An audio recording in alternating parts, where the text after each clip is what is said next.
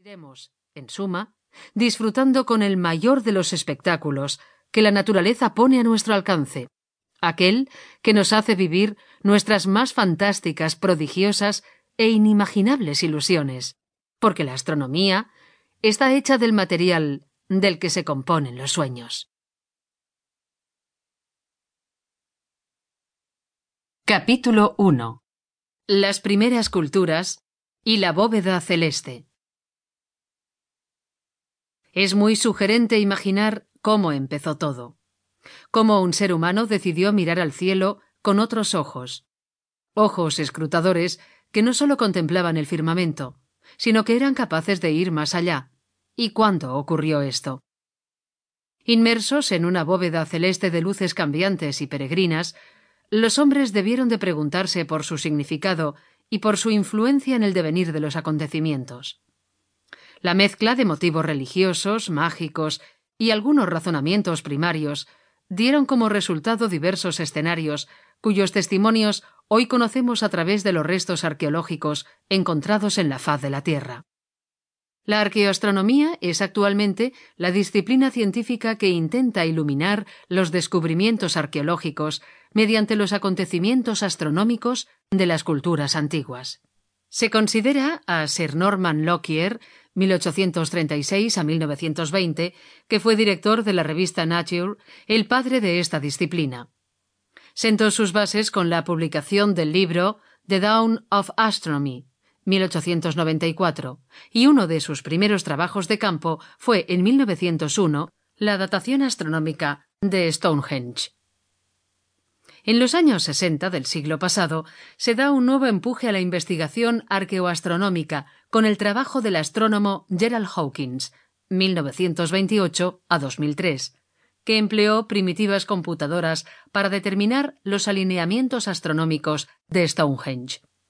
Estos estudios alcanzan el estatus de disciplina científica gracias a la obra de Alexander Thom, 1894 a 1985 profesor de Ingeniería de la Universidad de Oxford, que con la publicación de su libro Megalithic Sites in Britain, 1967, sentó las bases metodológicas de la arqueoastronomía, disciplina que convertiría en una herramienta muy útil para entender la profunda relación que existía entre la astronomía y la cultura de los pueblos primitivos.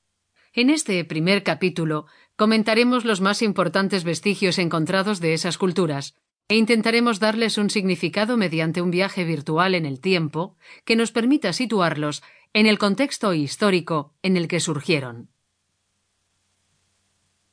El Círculo de Gossek Cuando se sobrevuelan los campos cercanos a la ciudad de Gossek, en el estado alemán de Sajonia-Anhalt, se observa un círculo de unos 75 metros de diámetro que representa los restos del observatorio astronómico más antiguo que se conoce. Originariamente consistía en cuatro círculos concéntricos, un montículo en el medio, un foso y dos empalizadas de la altura de una persona.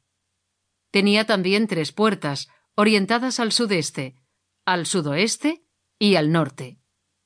Estos restos fueron observados por primera vez desde el aire por un piloto en 1991.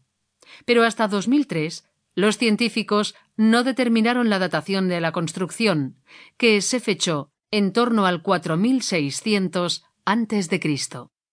Un observador situado en el túmulo central el día del solsticio de invierno, 21 de diciembre en el hemisferio norte, verá salir el sol por la puerta sudeste y ocultarse por la puerta sudoeste.